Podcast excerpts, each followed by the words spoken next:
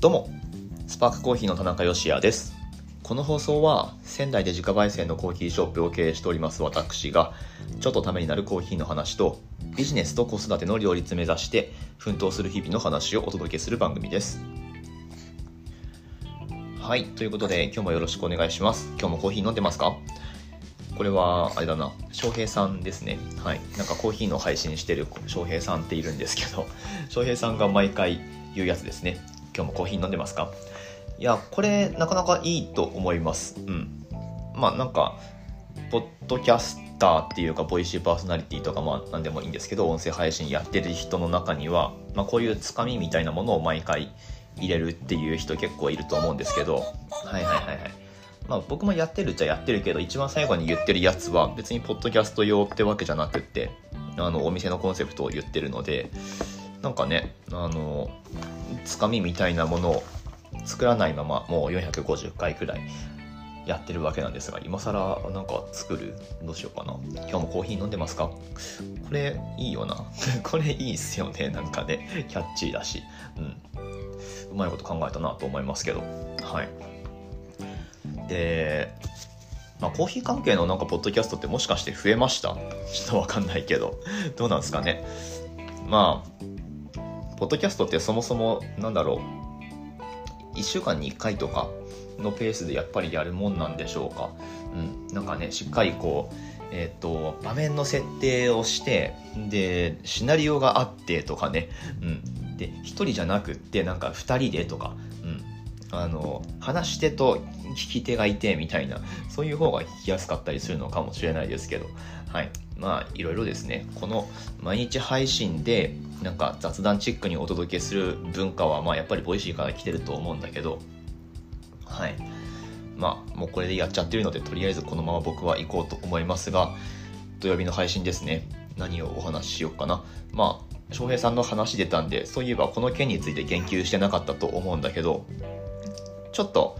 注意喚起でもないんだけど、まあ、なんかコーヒーとそのそこに潜む危険とか、まあ、安全の確保っていうことについてさらっとお話ししていこうかなと思いますので、まあ、土曜日の配信ということでさらっとね、えーまあ、聞き流していただいていいんですけど、まあ、ちょっと大事な内容になるかもしれません。よかったら最後までお付き合いください。本日は5月の28日土曜日の放送です。はい、そんなわけでやっていきましょう。まあ、翔平さんの配信聞いてる方はね、あの、彼の家で何が起こったのかっていうのを知ってる方もね、中にはいらっしゃるかもしれないんですが、えっとね、まず翔平さんって、えー、人がいます。僕と同い年で、で、娘さんいらっしゃるんですけど、娘さんはね、あの、うちの子とは1年違いくらいで、今2歳なのかなうん。なんだけど、まあなんか最近神戸から千葉県に引っ越されたと。で、えー、まあまあそういう今状況らしいんですけれども、なんかその、まあ、コーヒーマニアなんでいろいろコーヒー器具って持ってるわけですよ。で、翔平さんが伝統のグラインダーですね、カリタの、えっ、ー、と、なんだ、ナイスカット G を動かしてる時に、その娘ちゃんが、えっとね、その、グラインダーのその構造的に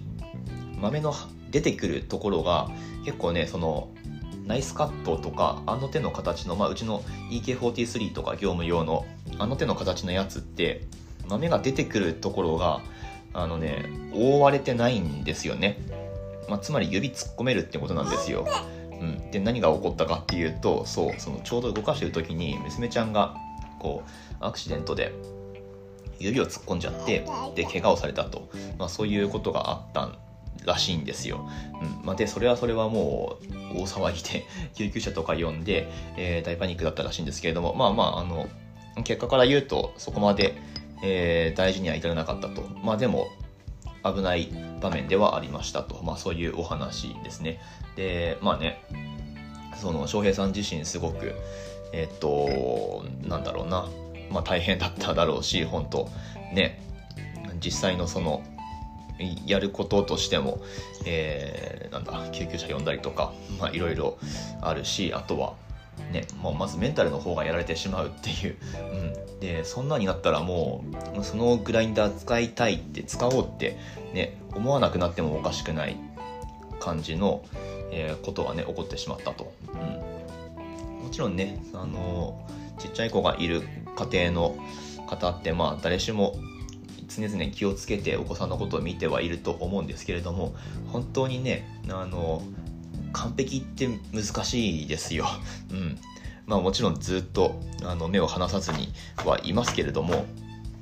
まあ、やっぱ完全にこう、うんと常々見ているっていうのも難しいので、うん。まあ、いかにそのリスク要因を排除しておくかっていうことがね大事になってくるんですけれどもまあ特にねそのグラインダーで、まあ、タイプにもよるんですよ。うん豆受けのコンテナでこうガチッとはまってるタイプのものだとそもそもモーター動いてても刃にアクセスできないタイプのグラインダーもあるし、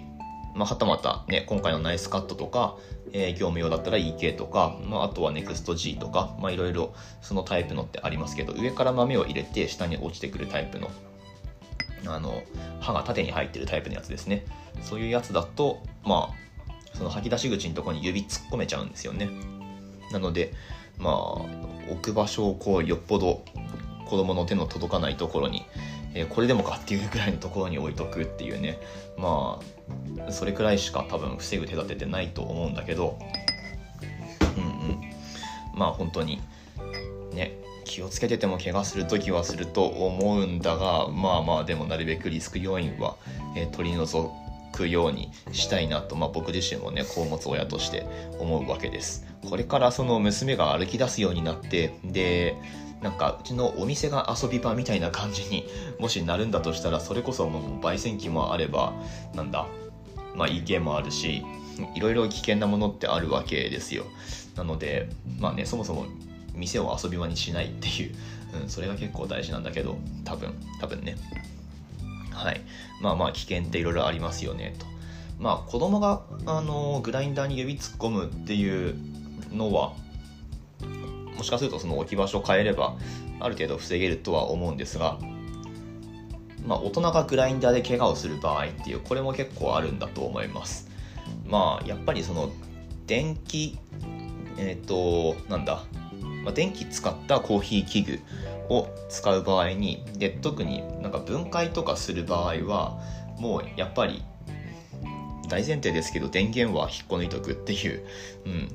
まあこれが一番大事なのかなって思いますよねやっぱね。うんで、まあ、僕の失敗談で一番大きなところで言ったら、まあ、エスプレッソマシンなんですよ。うん、前の会社で、とね、エスプレッソマシンをまあ、使ってたんですけど、業務用のやつね。丸底の。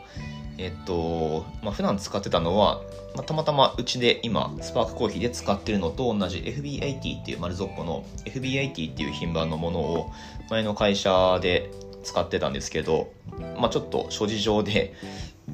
FB80 が、えっと、なんだろう、引き上げられて、で、ちょっと旧タイプのリネアクラシックっていうモデルに切り替わった時があったんですよ前の会社で。勤めてた店舗でね。でまあリネアクラシックに切り替わってちょっとまあやっぱり抽出の勝手が違うと、うん、でまあなんか温度だったり圧力だったりとかがやっぱ違うんで確か僕がやろうとしたのは温度だったのかな。うん。でリネアクラシックのすごい古いタイプのものってあのデジタル制御で温度調整ができないので中を分解してそのなんだろうなつまみをいじったりとか あのそういう変更が必要になるんですけれどもエスプレッソマシンってあの 200V なんですよ。うん、でその分解して中をこういじるところがあるわけなんですけれどもなんかねニッパーか何か持ってなんかガサゴソガサゴソやったんですよ。でそしたらバチッってなって。バチバチってなってでなんかショートして電源落ちるっていう。そうあの僕ねコンセントつなげたまま作業してたんですよ。いやあれねなんか多分ニッパーのそのなんだろうな電気通さないゴムの部分がもちろんあるのでそこを持ってたから僕感電しないで済んだんですけどいやそれちょっとでもなんか指で触ってるところがずれてたらって思うともう恐ろしいですね。うん。でまあ、マシンショートして止まるしなんかほんと一瞬パニックになって これどうしようみたいな。うん。まあ結局なんかブレーカーが落ちててでそっち上げてで電源入れ直したらまあなんか動いたと思うんですけど確かね。なのでまあそのリネアクラシックも借り物だったのでやべえなって思ったんだけどまあまあどうにかこうにか温度も調整できて事なきを得たんですがまあまずその電電気のあの通ってるコーヒー器具を使う時で特に分解とかしたりする時は、まあ、焙煎機もそうですけどもう絶対電源を引っこ抜いておくっていうこれがもう鉄則ですね。うん。あんまりそういう機会もないかもしれないけどいやそんなこともないかな。なんかやっぱ分解が必要なタイミングってあると思うんですよね。うん。なので何かする時調整とかやるときはもう必ず電源を引っこ抜いておく。特にまあグラインダーですね。グラインダーエスプレッソマシンで感電しそうになる人はあんまりいないと思うんだけど、まあ、特にその刃のついたモーターが回るグラインダーに関してはもうなんかお掃除とかする際は必ず電源引っこ抜いておくようにしてくださいっていう。まあ差し当たって僕があの経験上言えることは大体そのくらいでしょうかね、まあ、あとねコーヒー抽出ってお湯使ったりもするのでやけどの危険性って常々あるんですよね。もうなんかこれはこればっかりはもう丁寧に扱ってくださいとしか 言いようがないんですけれども、うんまあ、あのそういう危険がいっぱい、えー、実はあるコーヒー周りなんですけれども、まあ、なるべくねその置き場所とかあと作業場をそのなんだろう広く使うっていうかいろいろごちゃごちゃ物を置かないっていうのも大事なのかもしれないですね。はい。まあまあいろいろ気をつけるべきポイントってあると思うし、まあ、そのご家庭ごとの事情っていうのもあると思うんですけれども、まあ、何せよ安全第一で特にお子さんいらっしゃるご家庭においては、まあ、やっぱりそのねグラインダーとかをめっちゃ高いところに置いとくとか もしくはちゃんとその戸が閉まるところでお子さんがそれを開けることができないっていう、うんまあ、そういうところに保管しておくのがいいんじゃないかなと、まあ、そのように思います。はい。ということで、いかがだったでしょうか。まあ、翔平さん家で起こったことを踏まえて、今一度ね、あの、安全対策っていうのをしっかりした上でコーヒー楽しんでいただければなというふうに思っています。ああと、もう一つ、あのご家庭で焙煎される方、あんまり深入りにしないのをおすすめします。はい。ね、やっぱりその、なんだろうな、まあ、ちゃんとした機械で焙煎されるのであればまだしもですけど、うん、なんかね、コンロでやるとか、まあ、そういう場合に、2ハゼのかなり奥の方まで焙煎すると、豆って、あの豆自体が、その、火つくことがあるので 豆自体がこうぶわって燃え広がるっていうことがありますので、まあ、煙もすごい出てね、えー、ちょっとプチパニックになったりとかすることもあると思うのであんまり深入りを、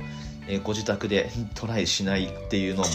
あの一つかもしれません。ご自宅で焙煎される方、まあ、もちろんちょっと2ハゼに入るくらいだったらいいと思うんですけれども極深入りを家庭でやるっていうのはあんまりおすすめしませんのでまあまああのね安全に気をつけて、えー、いろんなコーヒーライフってのを楽しんでいただければいいのかなと思っております。はい。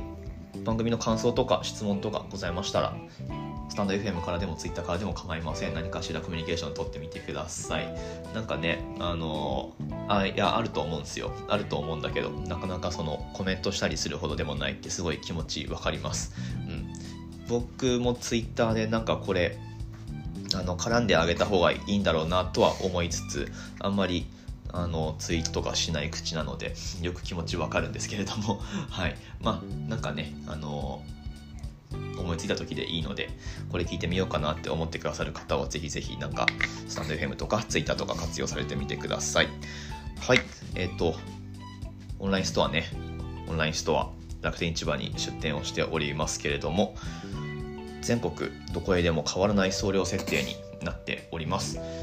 まあ、特に楽天市場の場合は3980円以上のお買い上げでもう自動で送料無料になりますので、ぜひぜひ、えー、活用されてみてください。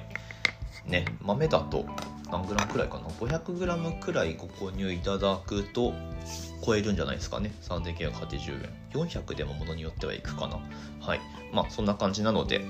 あのー、だいぶお得なんだと思います。はい。楽天ポイントも使えますしね。ぜひぜひ活用してみてください。番組の詳細欄にリンク貼ってあります。ということで明日の放送でまたお会いしましょう。美味しいコーヒーで一日が輝く？Good Coffee Sparks Your Day スパークコーヒーの田中でした。